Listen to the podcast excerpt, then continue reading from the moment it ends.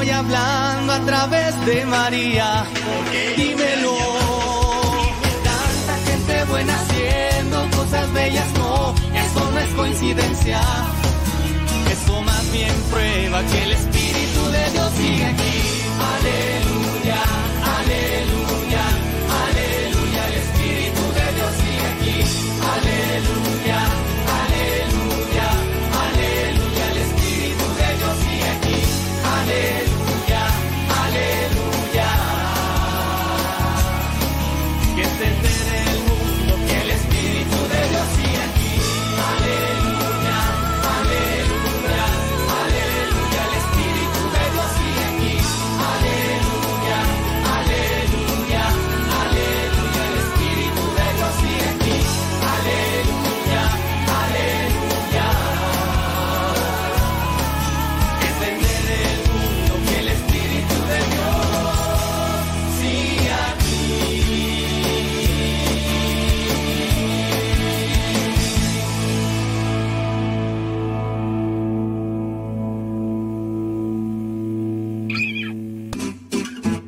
Mamá, ya te dejé mi ropa para que la laves.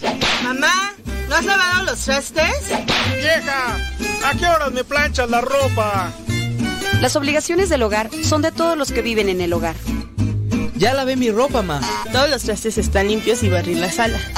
Listo, vieja. Planché todas mis camisas y hasta les remendé los botonazos. Todos los días puedes tratarla como si fuera 10 de mayo, o por lo menos como deberías tratarla.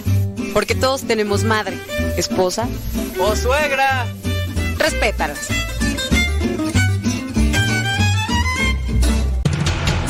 Radio Cepa, Radio Católica por Internet que forma e informa.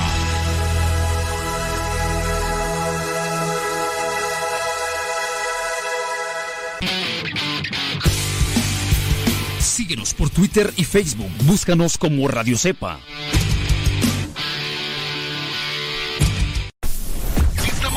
monetizando por medio de la radio. Escuchas radiocepa.com.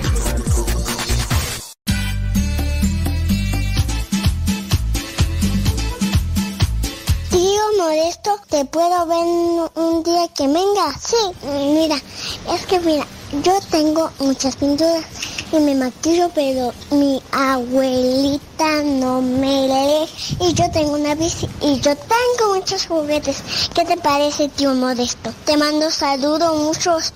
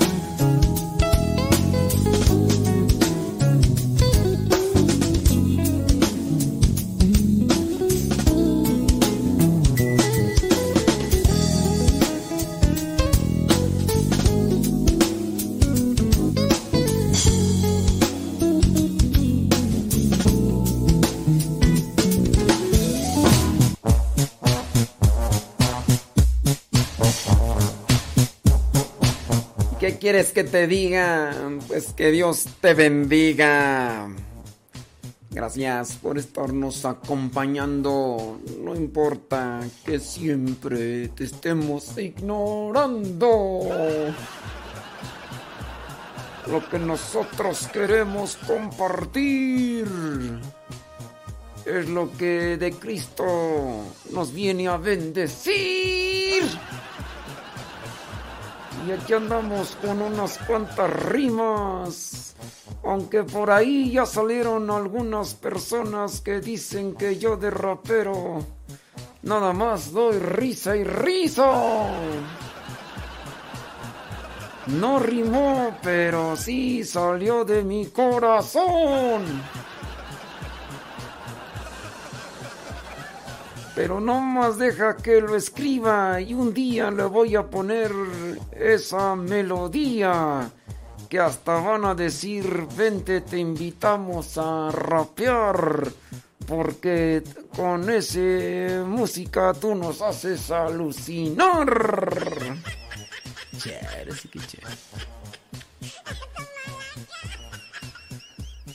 Sí, sí, sí, sí, sí. Ándeles pues. Bueno, están saliendo por ahí las notas de lo que está pasando allá en, en Irak. El Papa Francisco anda en Irak.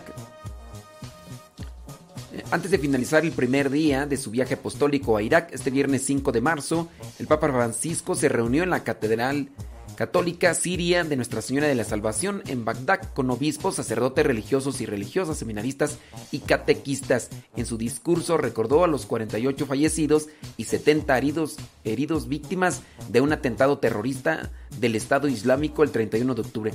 Hace algún tiempo, cuando se plantaba todo esto de la visita del Papa a Irak, pues muchos pues, temen pues de que los extremistas islámicos vayan a hacer algo malo y bueno, allá confiando en Dios y, echándole ganas. Eh, el Papa en Irak pide a autoridades proteger todas las comunidades religiosas. Este 5 de marzo, en el primer día de su histórica visita a Irak, el Papa Francisco tuvo un encuentro con las autoridades y sociedad civil en la que solicitó la protección y reconocimiento de los derechos de todas las comunidades religiosas y recordó la presencia milenaria de los cristianos en esa tierra. Mm, tuvo encuentro con la sociedad civil, ¿qué más? Por acá. En el primer día de su histórica visita, Papa Francisco de, marzo, una hermosa, le regalaron una estola hecha a mano por artesanos de Karakosh, ciudad también conocida con el nombre de Bang, Bangdeda o Bag, Bagdida, localizada en la llanura de Nínive. ¿Será el mismo Nínive que recorrió Jonás? Puede ser, déjame ver la estola cómo es. Eh, pues trae, es una estola con muchas, eh, sí, muchas imágenes. Ya la estoy mirando, sí, muy bonita, muy bonita.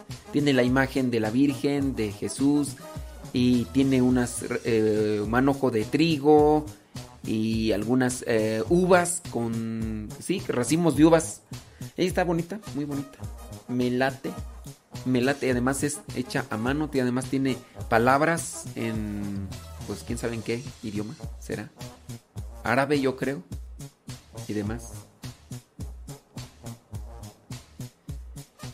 Dicen que piden oración acá por una persona que pues anda metida en las cosas de limpias y de brujería y demás. Bueno, pues vamos a tenerle presente ahí en la oración.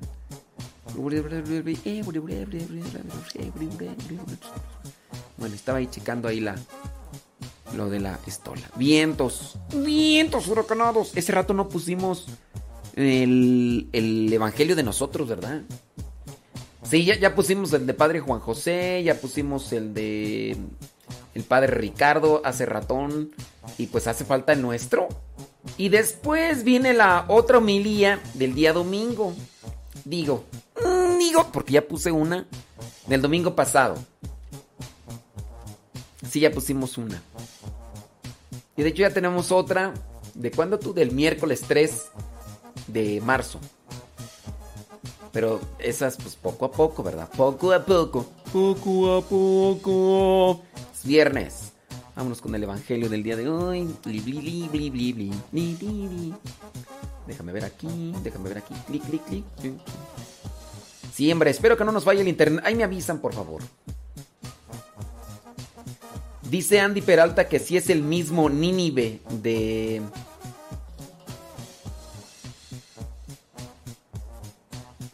Dicen de la radionovela de ese rato. Chale, o sea, Está bien. Con eso me están diciendo. Oye, ¿para qué nos platicaste de tus mendigas historias pichurrientas del norte? Yo no quería escuchar tus mendigas historias pichurrientas. Yo quería la radionovela. Ya, con eso me lo están diciendo, ¿eh? Ahora sí que chía, está bien, está bien. Uno que, uno que quiere compartirles parte de su vida, pero. ¡Ay! ¿Quién quiere interesarse de tu mendiga vida pichurrienta? Yo no quiero nada. Chía, ahora sí que. Pasen que uno se sienta mal, chía. Ahora sí que chía. El Señor es mi pastor, nada me falta. El Señor es mi pastor, nada me falta.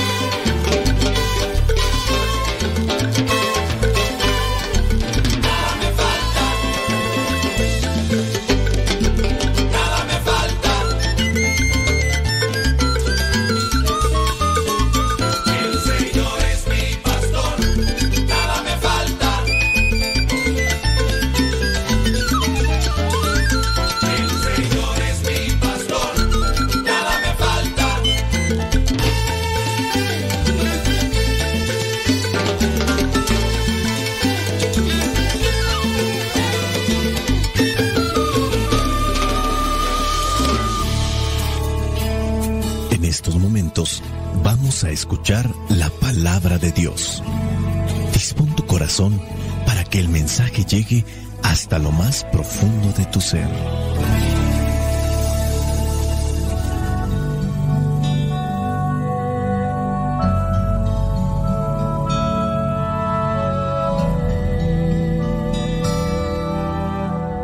El Evangelio que la iglesia nos presenta para el día de hoy corresponde a Mateo, capítulo 21, versículos del 33 al 43 y del versículo 45 al versículo 46. Dice así, escuchen otra parábola. El dueño de una finca plantó un viñedo y le puso un cerco. Preparó un lugar donde hacer el vino y levantó una torre para vigilarlo todo. Luego alquiló el terreno a unos labradores y se fue de viaje.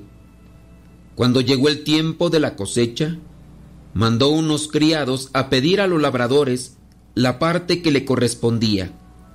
Pero los labradores echaron mano a los criados. Golpearon a uno, mataron a otro y apedrearon a otro. El dueño volvió a mandar más criados que al principio, pero los labradores los trataron a todos de la misma manera. Por fin mandó a su propio hijo pensando, sin duda respetarán a mi hijo. Pero cuando vieron al hijo, los labradores se dijeron unos a otros, Este es el que ha de recibir la herencia, matémoslo y nos quedaremos con su propiedad. Así que lo agarraron, lo sacaron del viñedo y lo mataron. Y ahora cuando venga el dueño del viñedo, ¿qué creen ustedes que hará con esos labradores? Le contestaron, matarán sin compasión a esos malvados y alquilarán el viñedo a otros labradores que le entreguen a su debido tiempo la parte de la cosecha que le corresponde. Jesús entonces les dijo, ¿nunca han leído ustedes las escrituras? Dicen, la piedra que los constructores despreciaron se ha convertido en la piedra principal. Esto lo hizo el Señor y estamos maravillados. Por eso les digo que a ustedes se les quitará el reino y que se le dará a un pueblo que produzca la debida cosecha. Versículo 45 al 46. Los jefes de los sacerdotes y los fariseos, al oír las parábolas que Jesús contaba, se dieron cuenta de que hablaba de ellos. Quisieron entonces arrestarlo, pero tenían miedo porque la gente creía que Jesús era un profeta. Palabra de Dios, te alabamos Señor. Señor Jesucristo, nuestro divino Salvador, gracias te damos por tu infinito amor. Te escuchamos en la palabra, te recibimos y adoramos en la Eucaristía, te servimos en los hermanos.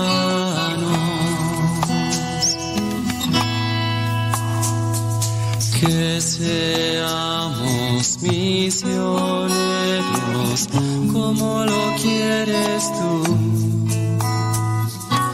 enseñando a los hombres el fuego de tu amor. Hace ya algún tiempo te conté un cuento, un cuento que podría también relacionarse muy bien con el Evangelio del día de hoy porque presenta aquel que es malagradecido. El cuento habla de una persona que trabajaba en una empresa. Un día él se cuestionó porque no había hecho obras de caridad por mucho tiempo. Así que pensó, el próximo fin de semana haré esa obra de caridad que no he realizado por mucho tiempo. Ya sé, cuando me paguen el dinero por mi trabajo, esos siete billetes que me pagan, seis los voy a dar al primer indigente, a la primera persona de la calle que me encuentre en el camino.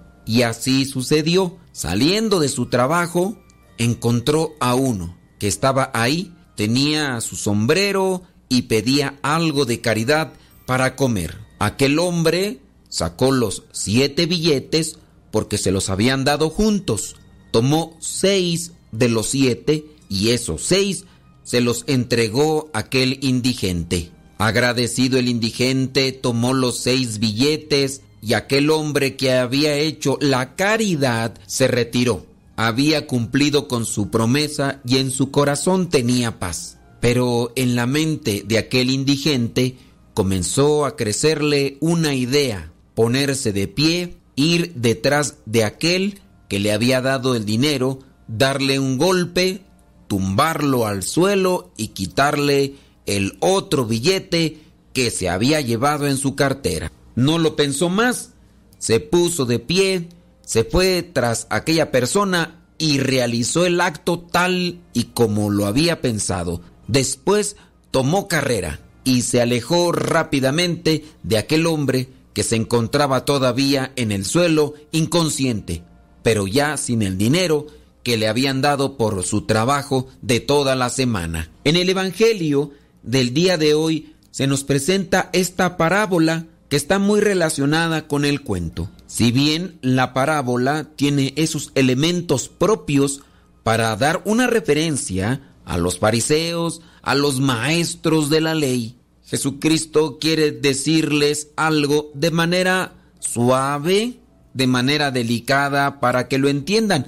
Y pareciera ser que así sucedió, porque se molestaron, porque se indignaron. En la parábola aparece un señor pudiente, era dueño de una finca.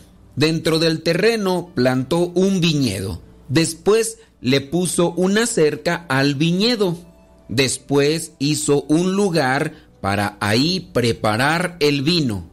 A un lado de este lugar puso una torre para vigilarlo todo.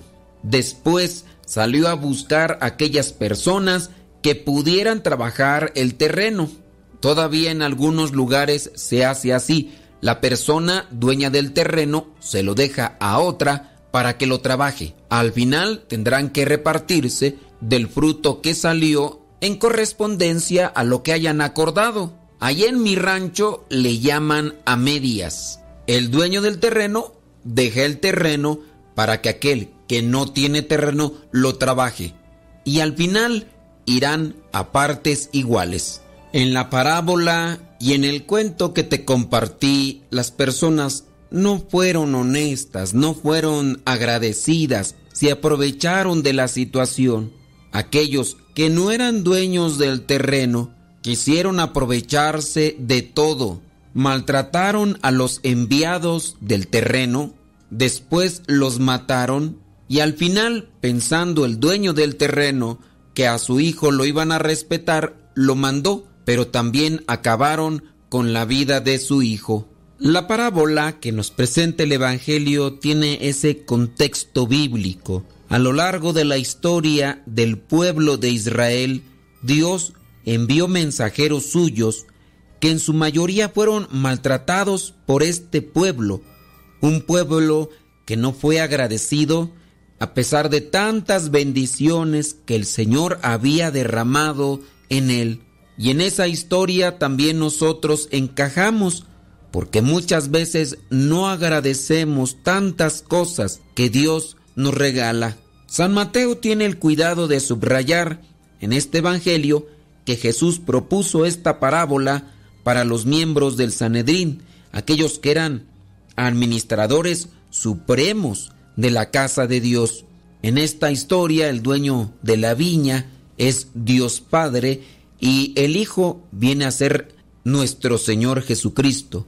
Los criados que pedían cuentas a los labradores obviamente son los profetas del pueblo de Israel, aquellos que si ustedes buscan en lo que son los libros de los reyes y los otros profetas, llámese Jeremías y los demás, fueron maltratados, perseguidos. En la parábola, los labradores vienen a ser estos personajes que se creían con potestad, que se creían con autoridad y por eso expulsaban, apedreaban y corrían a los profetas enviados por Dios.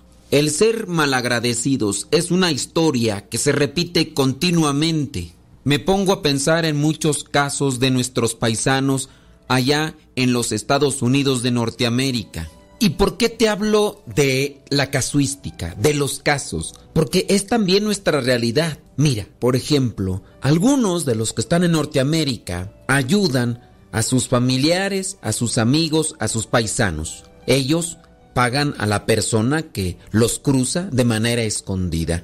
Algunos de ellos, cuando llegan, pues no pagan renta, no pagan luz, les dan donde vivir, también pues les ofrecen la casa aunque viven de manera incómoda, pero quieren ayudar a ese amigo, a ese familiar, a ese paisano. Y después aquel que ha sido ayudado, en algunos casos que me tocó mirar, dan la espalda y traicionan a aquel que le tendió la ayuda.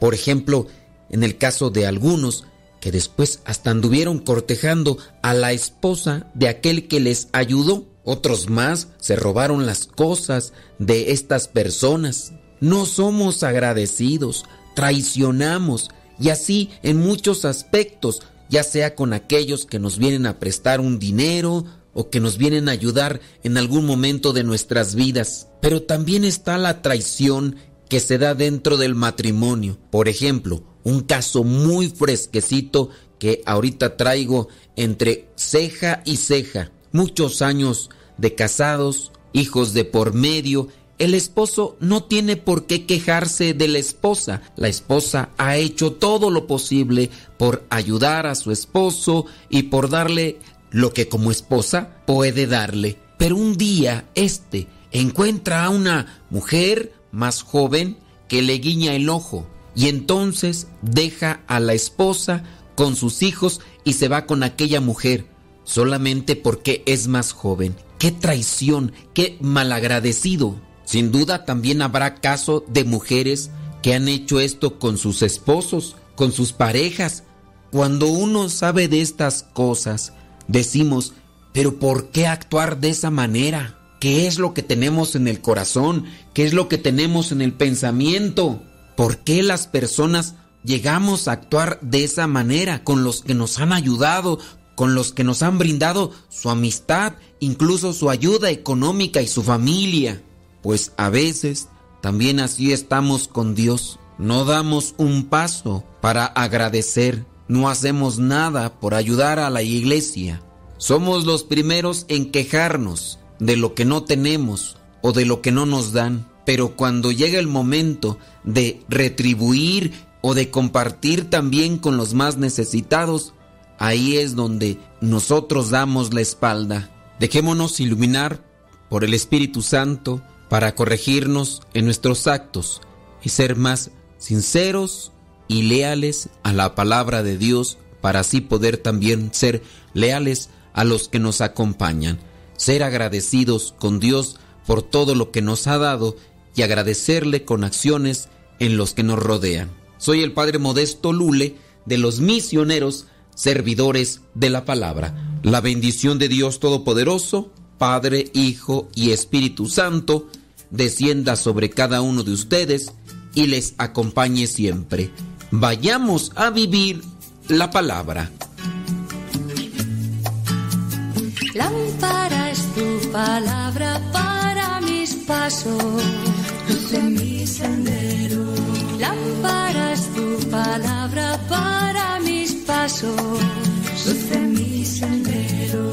Luz, tu palabra es la luz. Luz, tu palabra es la luz. Mandamientos. Señor, dame vida según tu promesa. Lámpara es tu palabra para mis pasos, luz en mi sendero. Lámpara es tu palabra para mis pasos, luz en mi sendero. Palabra es la luz. Luz, tu palabra es la luz. Mi vida, Señor, está siempre en peligro. Pero no olvido tu voluntad. Lámpara es tu palabra para pasos, luz en mi sendero. Lámpara es tu palabra para mis pasos, luz en mi sendero. Luz, tu palabra es la luz. Luz, tu palabra es la luz.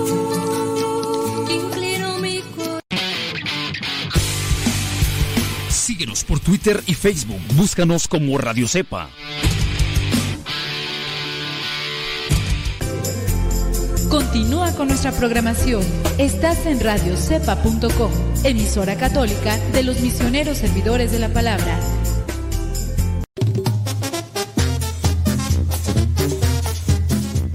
Hay que saber agradecer y pues también hay que tener cuidado, ¿verdad? Cuando, cuando se ayuda, dice Ivonne Sánchez, que allá por donde ella vive, una familia invitó a comer a un indigente y a la mera hora le robó.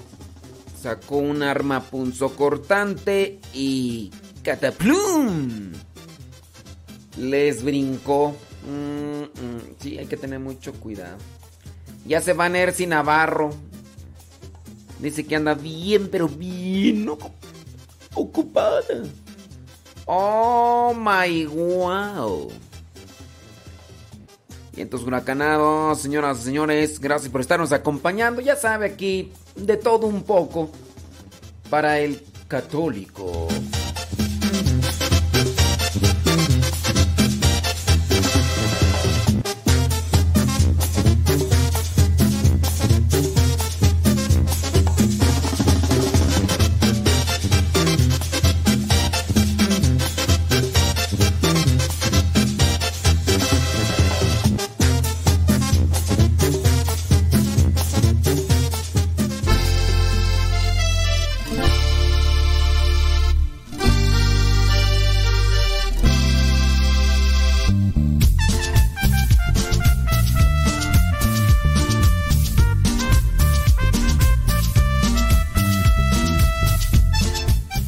Platico que apenas hace unos cuantos días, uno o dos días, no recuerdo, le pusimos un temporizador al WhatsApp. ¿En qué consiste ese temporizador? El temporizador es como un cierto tipo de alarma, pero no es alarma, ¿ok? Digamos que bueno, miren, la función es esta. El temporizador en WhatsApp es una nueva función que se agregó. Se van a eliminar los archivos después de 7 días. Entonces yo se lo activé. Yo se lo activé porque hay personas que constantemente me dicen que pues se van a salir, que porque ya se llenó su WhatsApp y que no sé qué y que no sé cuánto. Dije, muy bien, le dije, ya está esta opción. En su caso, pues voy a poner el temporizador. Después de 7 días, todo el contenido que les he mandado durante esos 7 días, a partir de que puse el temporizador, se va a eliminar el que yo les he mandado. Eso es el temporizador. Y yo la verdad no pues no entiendo pues la gente Igual pues tus razones tendrá. Le puse el temporizador. Y apenas se lo puse, de los grupos que tenemos, se salieron dos, tres, hasta cuatro de golpe.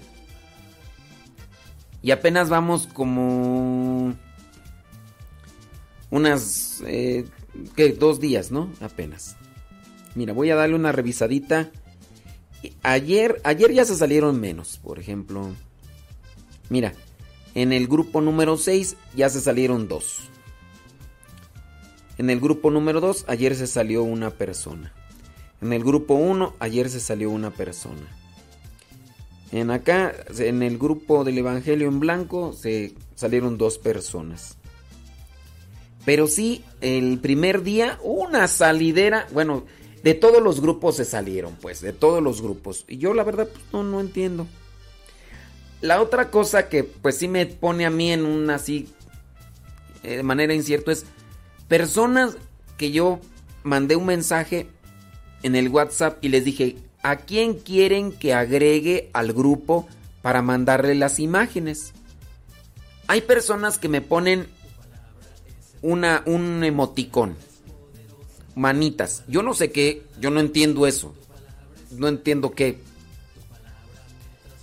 Pero hay personas que me, que me decían, ¿a quién agrego? Esa fue la mi pregunta. ¿A quién agrego al grupo para mandarle estas imágenes? Que son imágenes que colocamos, ¿no? Ahí en, en las redes sociales, en el Instagram y en el Facebook. Son las mismas imágenes. Y entonces hubo muchas personas, a mí, a mí, a mí, a mí, ¿no? Las agregué a un nuevo grupo. Bueno, pues yo voy poniendo los números, porque yo los voy registrando. Los voy registrando, entonces los voy agregando.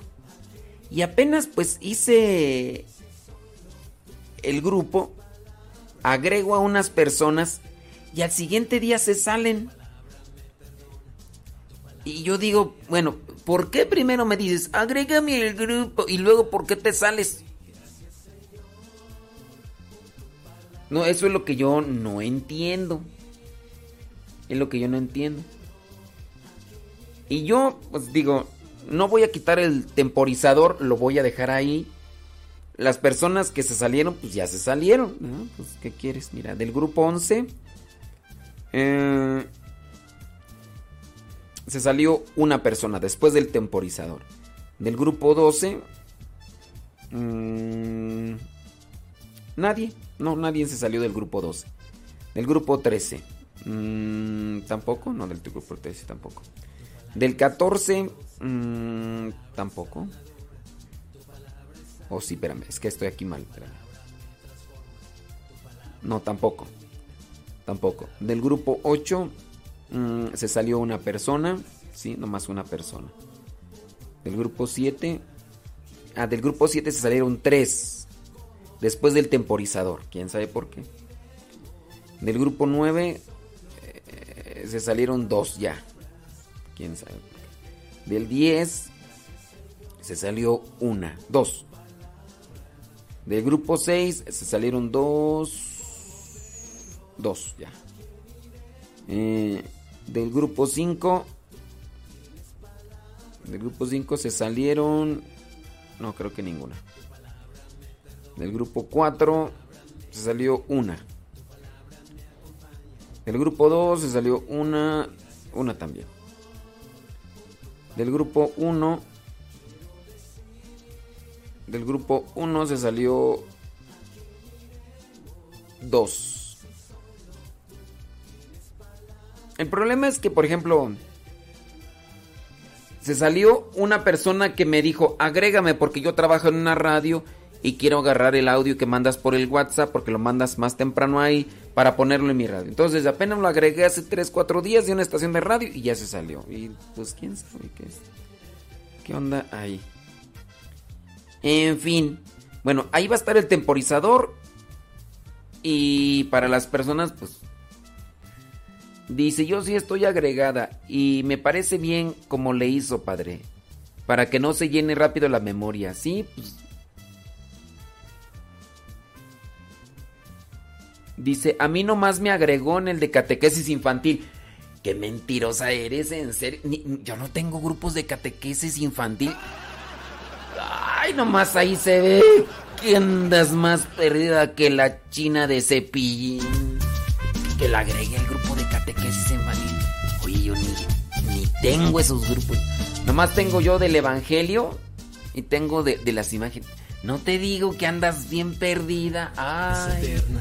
Tu palabra es poderosa, tu palabra es sanadora, tu palabra es alimento, tu palabra me transforma, tu palabra me ilumina, tu palabra me instruye. Que, que, que la catequesis del grupo infantil. Ay,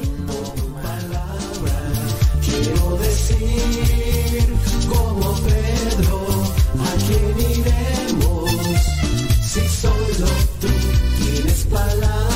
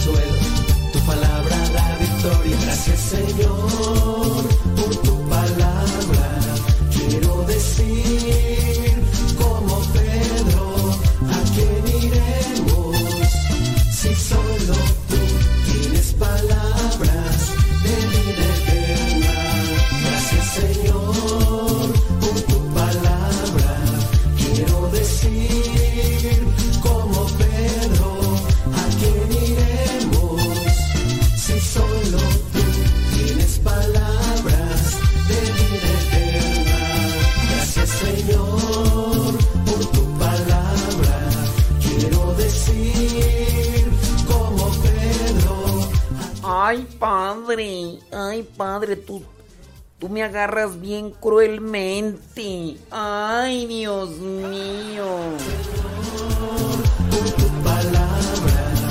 quiero decir como Pedro a quién iremos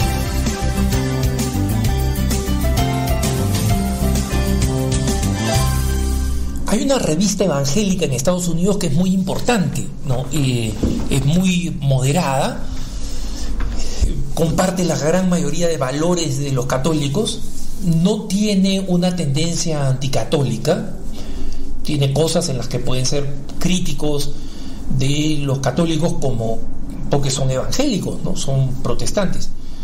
Pero es una revista prestigiosa y la mayoría, la mayoría de las veces es una revista creíble ¿no? en, en abordar los problemas del cristianismo en general, a veces del catolicismo específicamente, pero la mayoría del tiempo de la comunidad evangélica.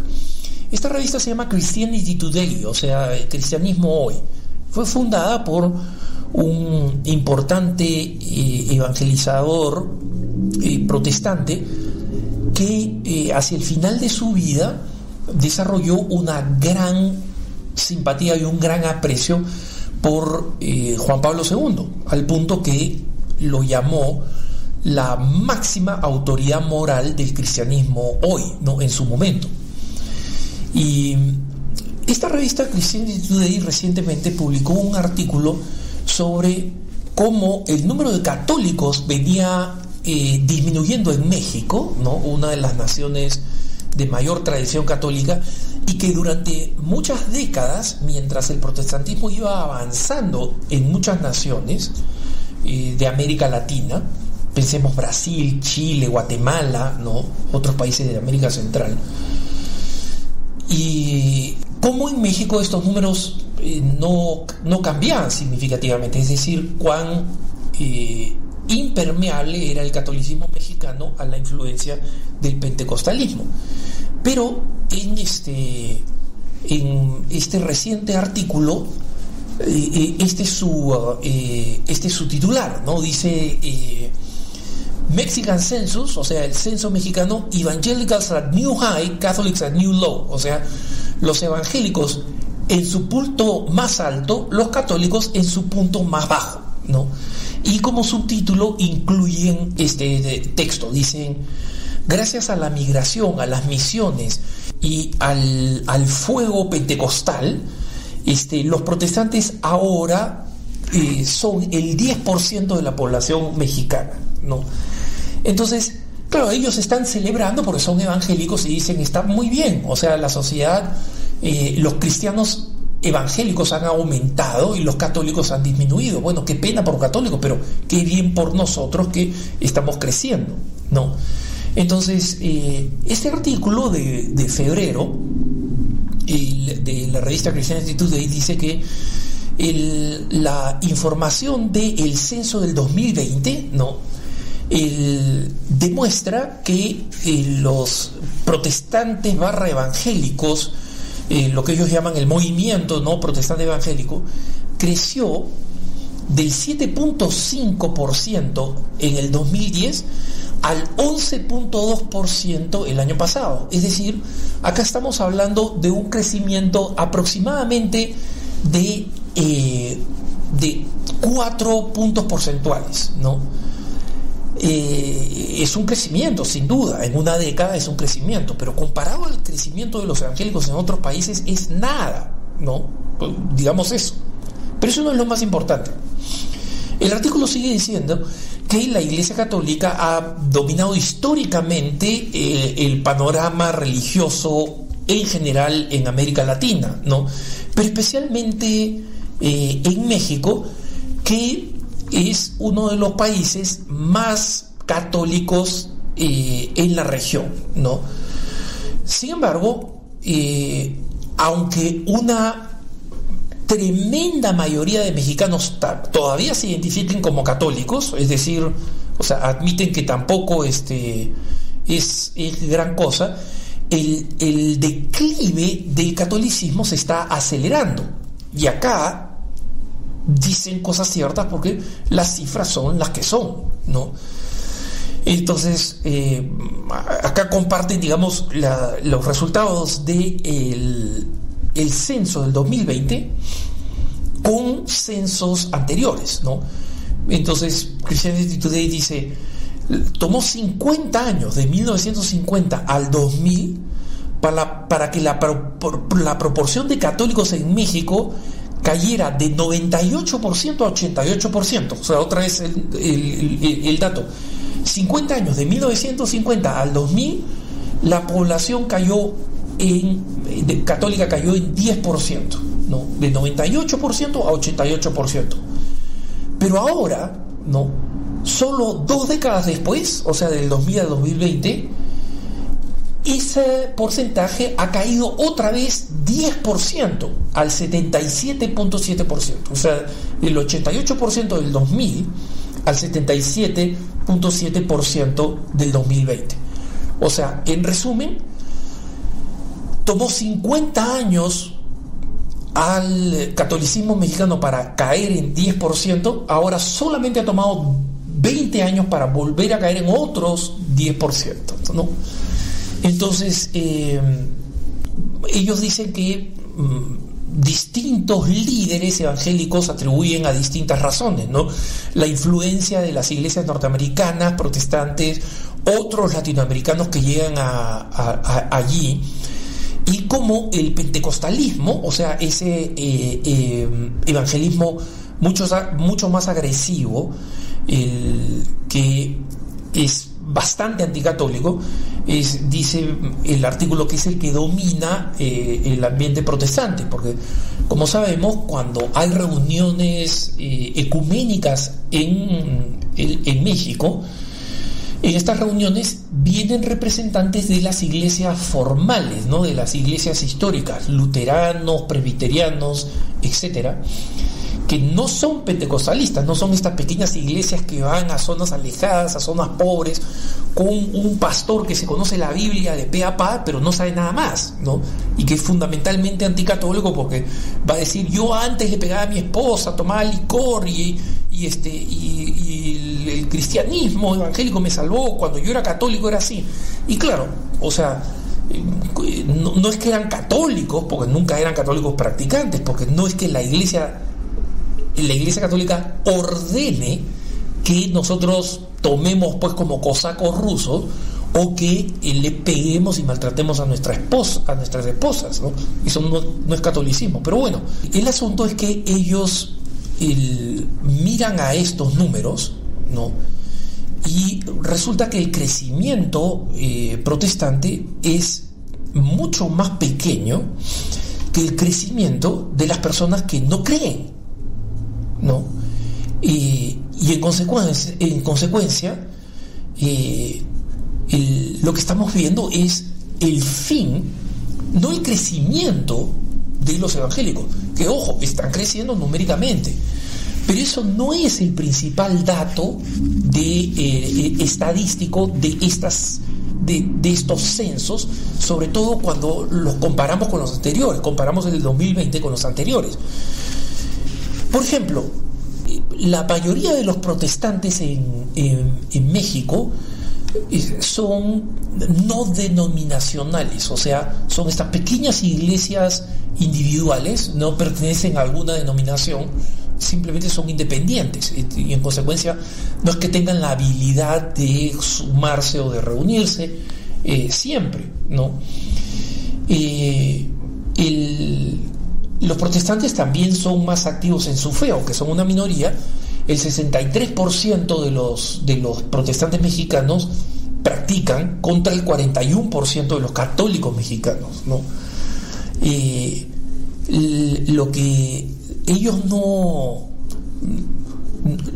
dicen, pero no le dan importancia, es que la mayoría de estos católicos, primero, no son practicantes y en consecuencia son católicos sociológicos. O sea, cuando les preguntan, oye, ¿tú eres católico? Ellos dicen sí, porque han sido bautizados, porque quieren que sus hijas o hijos se casen en la iglesia católica, quieren un funeral católico, pero después no les interesa nada más. Para el resto eh, de, de actividades en su vida son paganos, ya son paganos, ¿no?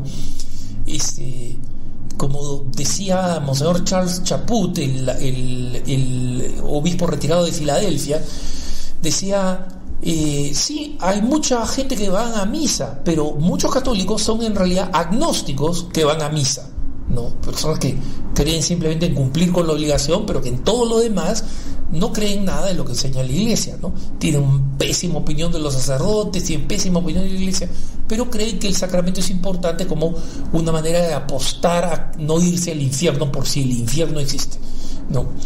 Entonces, obviamente lo que estamos viendo es la secularización de nuestros países y para bien o para mal, eso significa el fin del catolicismo sociológico, ¿no? Eh, el, el asunto es que sí, los evangélicos están creciendo en algunas, eh, en algunas regiones en un número muy grande, ¿no? En, los, este, en los estados del sur, especialmente Chiapas, eh, Tabasco, etcétera, ya la población está evangélica es 35% o más, ¿no? Pero el asunto es que el número creciente de ex católicos no está yendo a los evangélicos, ¿no? Sino que está yendo fundamentalmente al- a los no creyentes. Y en consecuencia, los evangélicos tienen para celebrar de una manera limitada, porque no es que la nación se esté volviendo más cristiana, sea que consideran a los católicos hermanos en la fe cristiana, sea que como muchas de estas eh, eh, sectas no denominacionales eh, crean que la iglesia católica es la prostituta de Babilonia, lo que sea que piensen, la sociedad no se está cristianizando, se está descristianizando, ¿no? Y en consecuencia es bastante infantil, diría yo, creer que algo bueno está pasando para ellos, ¿no? Y no es así. Lo que está pasando es que eh, los números están demostrando la, la constante descristianización de nuestros países en América Latina. El número de personas que se están declarando no creyentes o que se están declarando abiertamente hostiles al cristianismo es más grande que el número de crecimiento de evangélicos. Entonces, es verdad que los católicos tenemos que preguntarnos, ok, ¿por qué mm, muchos católicos se están volviendo evangélicos? Pero mucho más importante de esa pregunta es por qué muchos católicos que por lo menos eran, eh, eh, eran personas de fe eh, y, se declaraban católicos, hoy en día no quieren declararse nada. Y tienen una actitud de indiferencia cuando no de abierta hostilidad al catolicismo. Eso es lo que tenemos que preguntarnos nosotros, porque estoy seguro que cada católico de América Latina sabe los casos en que eso sucede y sabe también en qué medida un católico serio practicante termina siendo una minoría en su entorno, termina siendo una minoría en su familia y termina siendo una minoría también hasta en algunas ocasiones en su propia parroquia. Entonces, ¿cómo evangelizamos? Esa es la pregunta que hay que hacerse. Que tengas un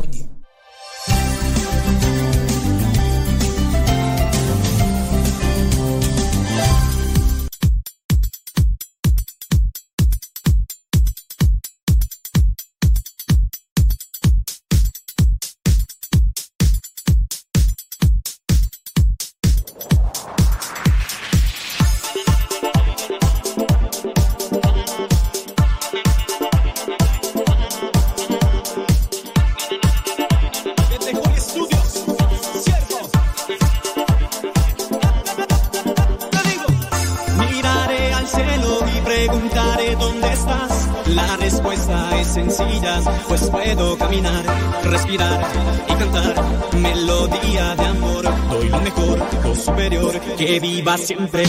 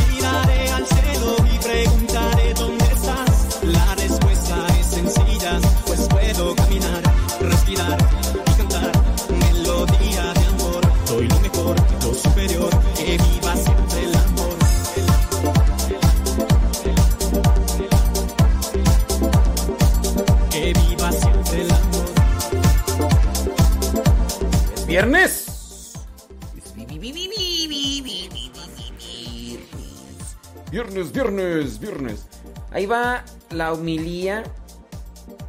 La humilía del domingo pasado. Hicimos dos misas, celebramos dos misas. Y pues ya. ¿Qué pasiones Nercy Navarro? Qué milagro. Qué milagro. Bueno.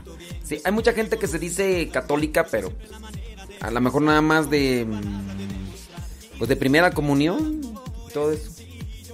Así como cierto presidente, ¿no? Que dice que cuando vino a México visitó la basílica y que de hecho trae un rosario y todo lo demás. Bueno, bueno. Ahí va la homilía. Ahí va la homilía. Está larga, está larga. Respirar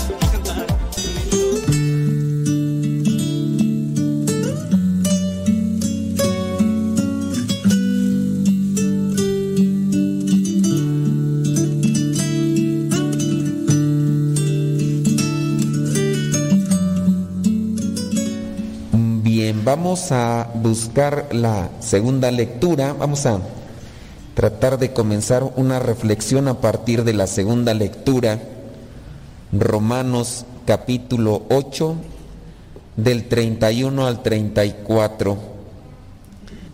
A veces hemos visto este pasaje, pero igual a veces no lo asimilamos, no lo entendemos muy bien. Otras veces a lo mejor sí, dependiendo la circunstancia. Veamos ahí en el versículo 31. ¿Qué más podremos decir? Que si Dios está a nuestro favor, nadie, pero nadie podrá estar contra nosotros. Algunas veces nosotros mencionamos esto para referenciar nuestro, nuestro acercamiento a Dios, nuestra conexión con Dios, y es una realidad. Cuando nosotros nos acercamos más a Dios y lo conocemos, debemos de tener también esa seguridad y confianza de que Dios nos respalda. Y si Dios nos respalda, nosotros podemos tener confianza en la vida ante cualquier tribulación, ante cualquier dificultad. Solamente quien no conoce a Dios no se siente respaldado por Él.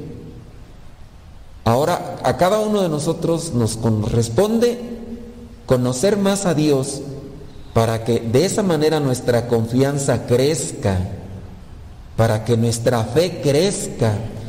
Ustedes, algunos de ustedes han hecho la experiencia de tomar los cursos bíblicos y muy seguramente en la medida en que ustedes fueron conociendo la palabra y reflexionando en la palabra, también su confianza y su fe en Dios ha ido creciendo. Ya no se puede decir que mantienen la misma fe que hace algún tiempo, porque en la medida en que conozco a Dios, mi fe también se fortalece. Y por eso es que nosotros tenemos que esmerarnos a no quedarnos con el conocimiento que ya hace algún tiempo adquirieron y que incluso les llevó a ustedes a hacer un compromiso o una promesa de servicio. Si nosotros nos contentamos con lo que hemos conocido, también nos exponemos a estancarnos. Y vendrá un momento en el que yo necesitaré más de esa fuerza y de esa gracia para seguir adelante, pero si yo no me esfuerzo en buscar más a Dios, obviamente esa fuerza va a estar muy pequeña, muy limitada. Cuando nosotros conocemos bien a Dios, pues no le tenemos miedo a nada ni a nadie.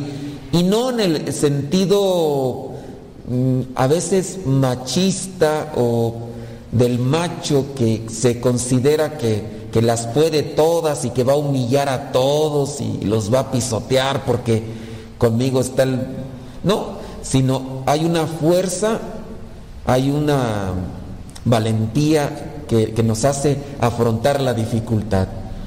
A veces pasa, por ejemplo, cuando estamos en la escuela, si es que sufrimos del bullying, yo creo que en algún momento tanto mujeres y hombres hemos sufrido, aunque en nuestros tiempos no le llamábamos bullying, ¿verdad? Pero siempre había alguien gandaya que trataba de humillarnos. Pero cuando nosotros nos hacíamos amigos del más fuerte, del más grandote, de ese niño que quién sabe qué le daban de comer, que se desarrollaba más que nosotros, si nosotros nos hacíamos amigos de ese, ya sea porque le compartíamos algo o le dábamos ahí algo, o con las tareas, o la torta, o quién sabe qué, si nosotros nos hacemos amigos de ese, vamos a andar caminando por la escuela, no hombre, como...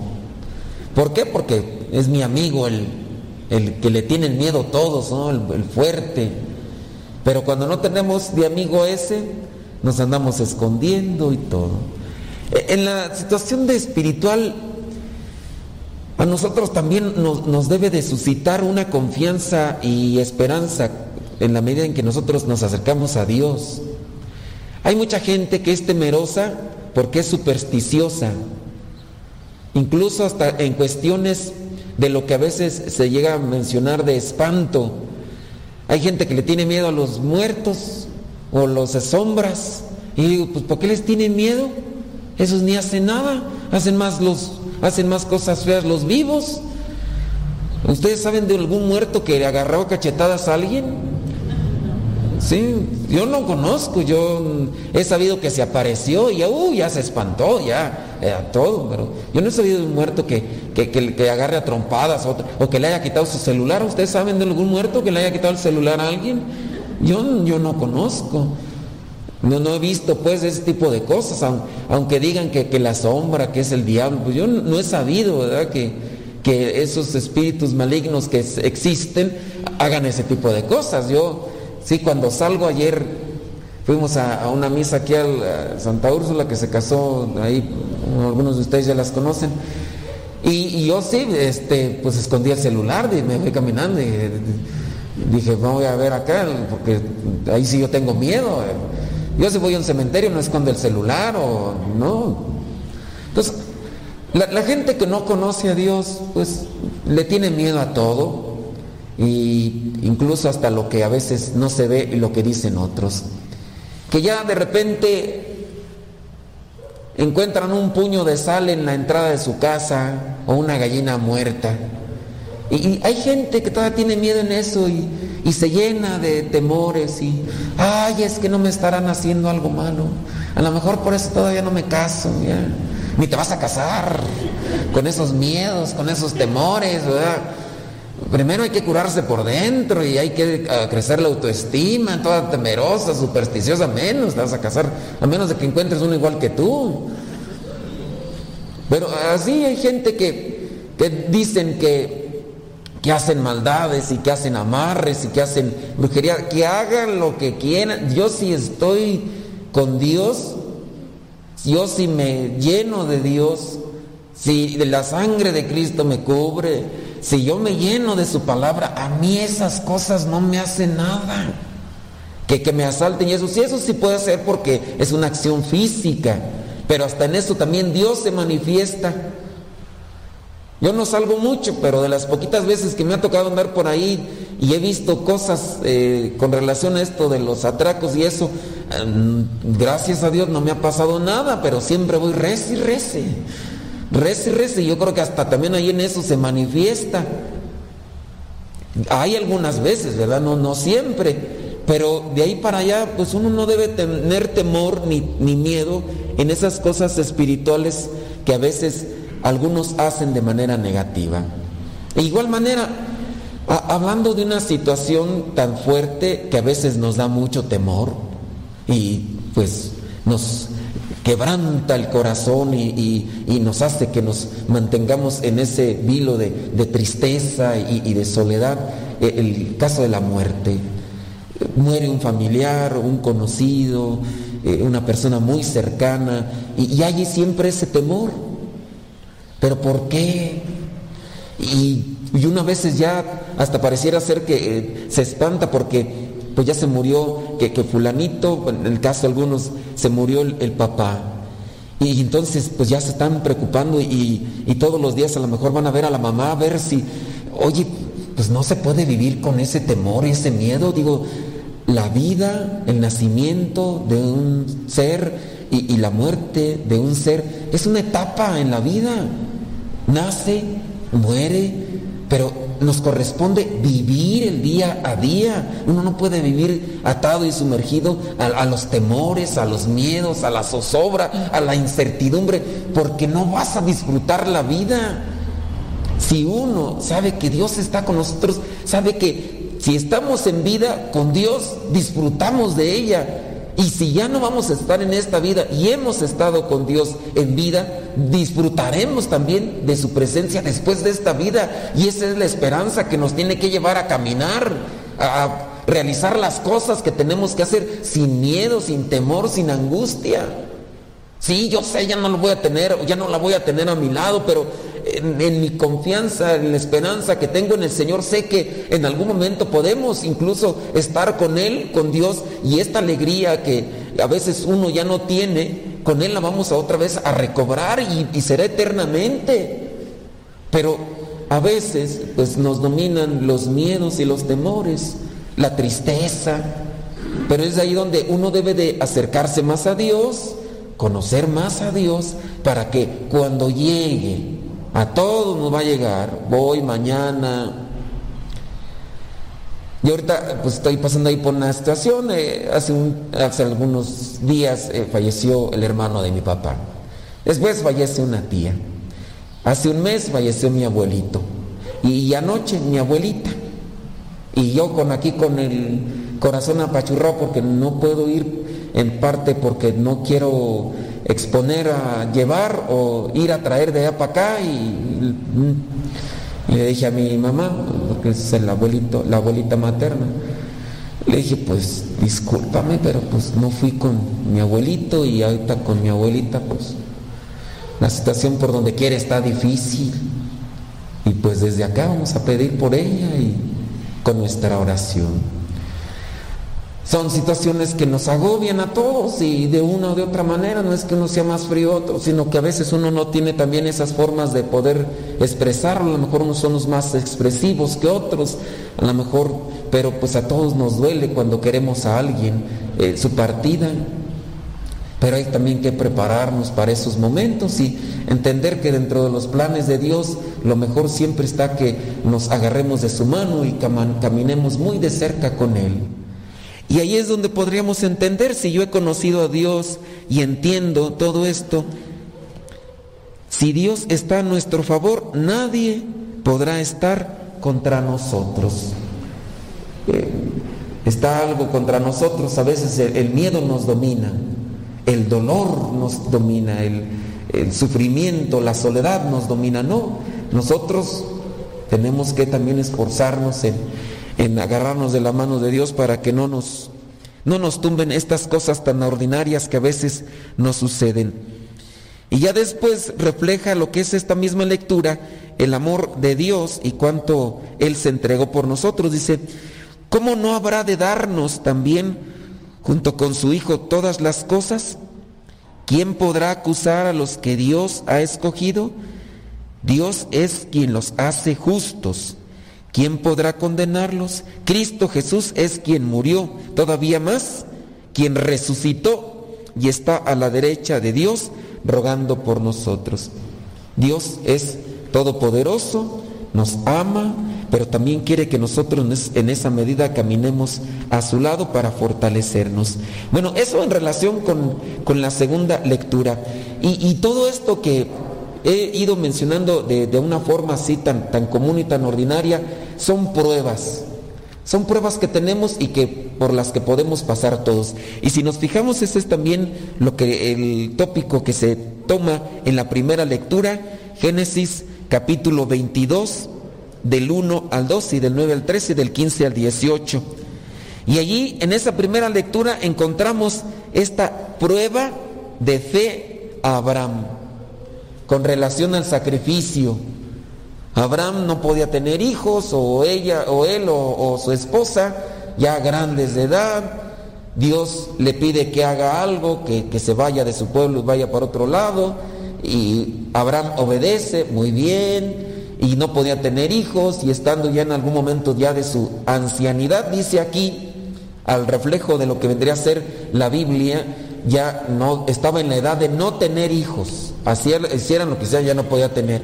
Pero Dios se manifiesta y le dice, ¿sabes qué? Si se va a hacer esto, la esposa se, se ríe un poco. A ver, ¿por qué se está burlando esa mujer? Para Dios no hay nada imposible. Y sí, llegó el momento y aunque en su situación ella quedó embarazada.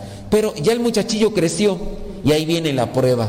Abraham, a ver, tanto amas a tu hijo Abraham, sacrifícame a tu hijo. La prueba. Y Abraham pues no, aquí no refleja los sentimientos de Abraham. Y no es que no lo haya querido, pero en parte él sabía que debía más obediencia a Dios, porque él sabe que todas aquellas cosas que nos pide son para nuestro bien y no refleja los sentimientos, no, refleja el dolor, no dice si lloró o no lloró, pero suponemos que sí. Si no lo podía tener y luego lo tiene, pues sin duda el amor todavía era más entrañable, más grande. Y ahora que le dicen, tienes que sacrificarlo, eh, eh, sin duda tuvo que verse su corazón desgarrado y partido. Pero Dios sabe que lo que nos pide siempre va a ser mejor para nosotros. Y ahí va, caminando Ahí refleja lo que es esta lectura, cómo eh, tiene que realizarse todo. Hay versículo 2. Y Dios le dijo, toma a Isaac, tu único hijo, al que tanto amas, y vete a la tierra de Moría. Una vez allá, ofrécelo en holocausto sobre el cerro que yo te señalaré. Y ya después, en el versículo 15, el ángel del Señor llamó a Abraham desde el cielo por segunda vez y le dijo, el Señor ha dicho, puesto que has hecho esto y no me has negado a tu único hijo, juro por mí mismo que te bendeciré mucho. Haré que tu descendencia sea tan numerosa como las estrellas del cielo. Dios nos bendice en la medida que somos fieles a Él. Dios nos bendice en la medida que lo obedecemos. A veces nosotros pedimos bendiciones de Dios, pedimos algo a Dios, pero hay que también tener presente que para que Dios nos bendiga debemos de ser fieles a Él. ¿Y cómo vamos a ser fieles a Él? Pues hay que conocer su voluntad. ¿Y cómo vamos a saber su voluntad si, si, no platicamos con Él? Aquí Abraham platicaba con Él y por eso le dijo, a ver, Abraham, vas a hacer esto, vas a hacer lo otro. Y nosotros, yo quiero hacer la voluntad de Dios, eh, pero no la conozco. Mm, pues es que no platicas con Dios, no, no, no, no reflexionas su palabra, no haces oración, pues ¿cómo vas a saber la voluntad de Dios? A veces andas más sumergido en otras cosas, pues ¿cómo? Y ya después hay que agarrar fuerza para cumplir con la voluntad de Dios, porque cumplir con la voluntad de Dios no es nada fácil. Acuérdense que uno de los principios cristianos es negarse a sí mismo. Jesucristo lo dice, el que quiera ser discípulo mío, que se niegue a sí mismo. Ese es el primer principio. Para conocer la voluntad de Dios debo de comenzar por eso, negarme a mí mismo. Y ya después ir conociendo su voluntad, cargar la cruz. ¿Qué es cargar la cruz? Hacer su voluntad. Es algo difícil, algo complicado. En las pruebas, en las dificultades, se conoce a la persona. Por ahí hace poquito escuché una frase que me llamó la atención. Decía la frase, eh, en, el, en el divorcio, en, la negociación del divorcio, se conoce verdaderamente a la pareja. Y a lo mejor uno a veces escucha esa frase y dice uno, mmm, no le entiendo muy bien. Pero a mí me toca escuchar el caso recientemente de una persona que conozco que están en ese en esa ya dilema, en esa confrontación de, separación y ahí es donde se está conociendo la persona, lo que pelean de las cosas materiales, de los hijos y se están diciendo hasta de lo que no. Si quieres conocer bien a tu pareja, no les digo que se divorcien ustedes, ¿verdad? Pero ahí es donde ahí es donde se conoce bien de dónde está el asunto. Decía la misma frase, a los hermanos de sangre se les conoce cuando llega el momento de una herencia. Si hay herencia, si no hay nada, a los hermanos de sangre se les conoce en el momento de una herencia y es cuando sacan el cobre. Decía la misma frase, a los hijos los papás los conocen en su enfermedad y en su ancianidad, si llegan. Los papás conocen verdaderamente a sus hijos en la enfermedad o en la ancianidad. Es que el hijo no quiere estar con la mamá porque está enferma y luego tiene que cambiarle el pañal. Y dice que le da asco. Cosas de esas que escucha uno. Es que ya no quiere estar ahí con el papá, porque dice que siempre le repite lo mismo. Pues ya está grande, está enfermo, está anciano, ya no, no coordina. Sí, pero dice que, y así, en la enfermedad, todo el tiempo están ahí, y es que nada más a mí me toca. ¿Se ha escuchado, no? De los que les ha tocado que están ahí, está ahí cuidando y y ahí es también, yo pienso que también podremos aplicar a los hermanos de sangre, se les conoce cuando hay herencia y cuando hay que cuidar a los papás enfermos o ancianos. Ahí es donde se conoce a los hermanos. En la prueba, en la dificultad, se conoce la fe y la relación que tenemos con los demás. Y había por ahí otra, nomás que no me acuerdo ahorita si de los papás conocen a los hijos. Y no me acuerdo, ah, a los amigos. A los que son verdaderamente amigos se les conoce también en la cárcel y en el hospital o en las dificultades. A los que te, digan que son tus amigos en la cárcel, en el hospital o en las dificultades. En la prueba se puede conocer qué tanta fe tenía esta persona. Uy, de la iglesia no salía, pues, pues quién sabe qué hacía. Porque le llegó una prueba difícil y renegaba de Dios. Y le echaba en cara a Dios. Y andaba ahí despotricando. Y dice que ya no se va, que ya no va a creer en Dios, que porque que porque se murió a quien tanto quería, supuestamente, que quien tanto quería. Ya no se va a acercar a Dios, porque se murió. ¿Y por qué Dios no le mantuvo vivo? Pues ya estaba grande, ya estaba sufriendo de la enfermedad. Todavía tú querías que siguiera aquí. Y, a veces pues son fes débiles de, algunas personas, pero porque no conocen a Dios. Les dices, vengan aquí a tomar los cursos bíblicos, conozcan la palabra, conozcan más a Dios. Y no quieren, siempre andan a ir de renegones y renegonas, poniendo peros y todo. Y después tienen una, una fe débil, frágil, ahí toda debilucha y cualquier cosa, se derrumban. Yo entiendo, yo sé, o sea, todos pasamos por eso, de mi familia estamos pasando por esa situación difícil que les platiqué de mi abuelita y mi abuelito, y... pero igual, pues se nos adelantan. Y pues de repente uno puede estar, si quieres tú, una semana llorando, 15 días llorando, pero ya 3, 4, hasta a veces 10 años todavía. Ay, ¿por qué te fuiste? Porque también tú te vas a ir y se fue y también tú te vas a ir y no te vas a quedar aquí para semilla. Pues, yo no entiendo, ¿verdad? ¿Cómo quieren que los veamos sufriendo con dolores? Yo digo, en caso de mi abuelita, ya sí, ya estaba desgastada, estaba ancianita ya, y con las enfermedades y todo, y digo, pues me duele, pero pues son cosas que ya el cuerpo no soporta. Y habrá quien, ay, quiero que se quede más aquí, pues vete a atenderla, ándale también, tú quieres que esté aquí, ni la atiendes, ni la cuidas, ni nada. Y esas son las personas que a veces más ni las atienden nada, pero a fuerzas quieren ahí reprocharle a Dios. Pero hay que entender, pues, que la fe débil que a veces tiene, en la prueba, en la dificultad, se conoce nuestra fe y también se conoce nuestra relación con los demás. Qué tan buenos hermanos somos, qué tan buenos hijos con nuestros papás somos.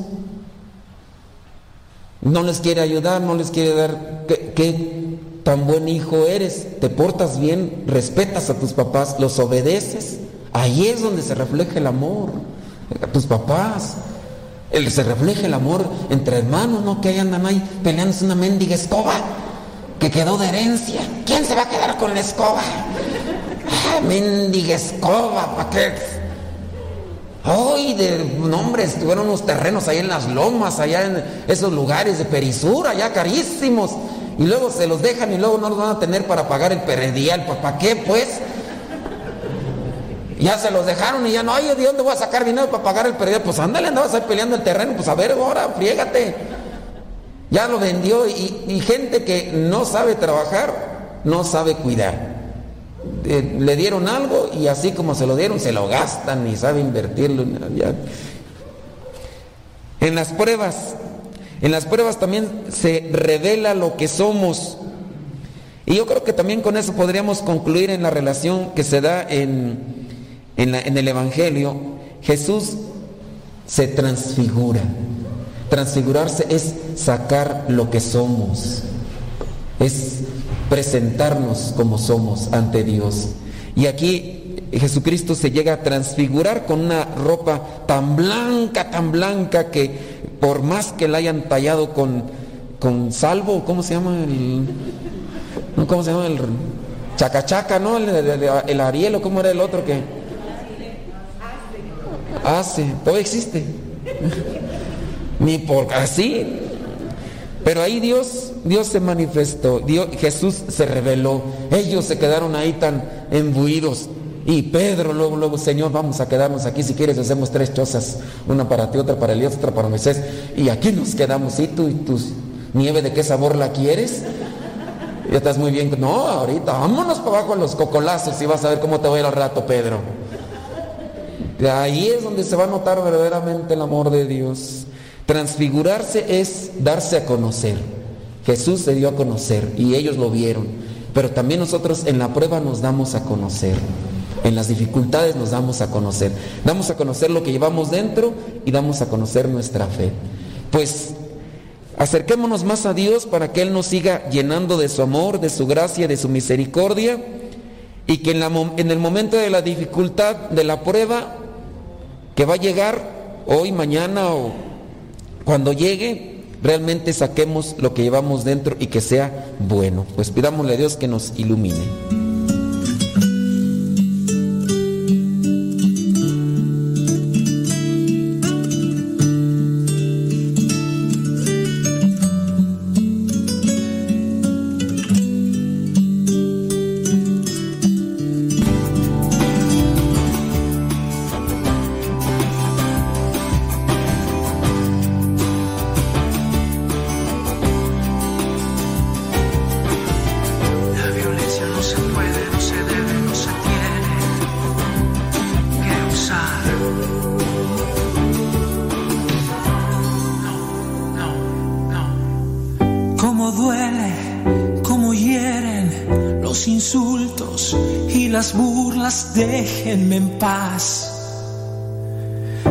Esta casa me quiero largar, no entienden que cerrados para ellos todo es malo largo de acá. Papá, mamá, cállense ya, ya no griten, no más golpes que he no me toquen que hice mal. Entiendan, no quiero odiar, si notaron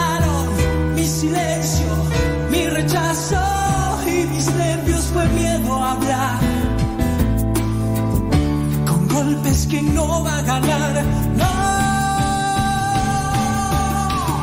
Escúchame una vez que es importante. Te quiero dar, te entiendo, te comprendo, es tu derecho. Porque esa voz alzada, más quema muy por dentro, es porque tienes, tienes que perdonar. Rechaza esa rabia que sin ganas es más fácil tu caminar.